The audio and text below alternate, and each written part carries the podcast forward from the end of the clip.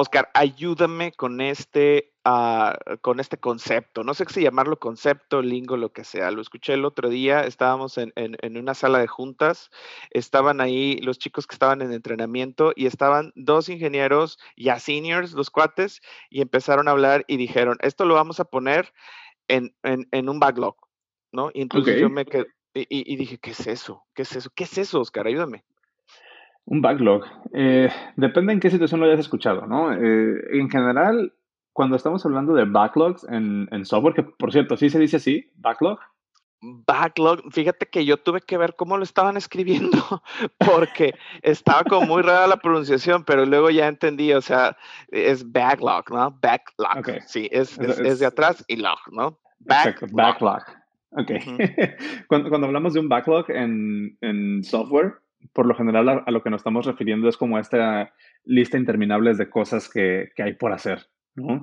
Em, es muy común, por ejemplo, que cuando tú estés trabajando en un proyecto y estés pensando en toda esta idealización de qué es lo que eventualmente te gustaría hacer y qué es lo que te gustaría entregar a tu cliente, pues obviamente van a salir ideas, ¿no? Va a salir como que, ay, si le ponemos eh, que, el cliente pueda hacer esto, ¿no? Y si le ponemos este color y si le ponemos esta configuración. La cosa con software es que realmente pues el software nunca se termina y hay infinitas ideas. Entonces tenemos que buscar una manera de organizar todas esas ideas. Y una manera muy sencilla de organizarlo, o el primer paso para organizar esas ideas, es justamente meterlo en el backlog, ¿no? ¿Qué es el backlog? Te estoy, entendiendo que es como una lista, entonces. Exactamente, exactamente. O sea, básicamente un backlog es una lista de ideas que, que, que eventualmente nos gustaría desarrollar en el proyecto. Pero lo interesante es de que esta lista de ideas o este backlog no necesariamente es un to-do list, ¿no? No es una lista de cosas ah. por hacer. Ok.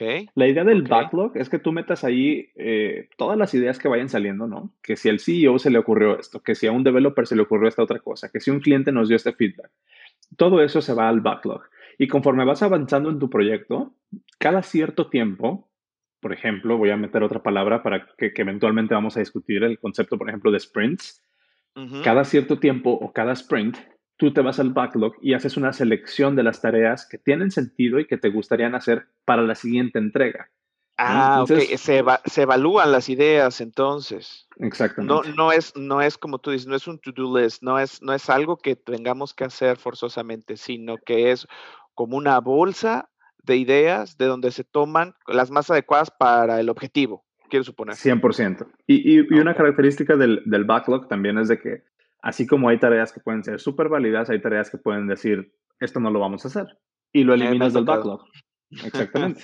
¿No? O sea, la, la, intención del backlog es tener como una organización, de alguna manera, de todo el, de todo el contenido, de todas las ideas que van saliendo para que no se te pierdan y las tengas de alguna manera disponibles, que las puedas filtrar, a lo mejor en tu backlog lo puedes organizar tú por producto, lo puedes organizar por filtro, por tipo de feature, por cuánto dinero nos va a generar.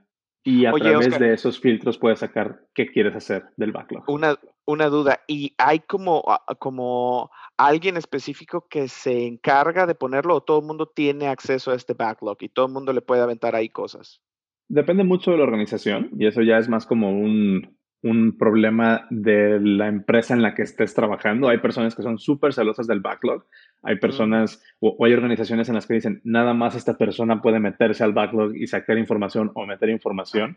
Hay empresas que tienen procesos específicos para administrar su, su, backlog.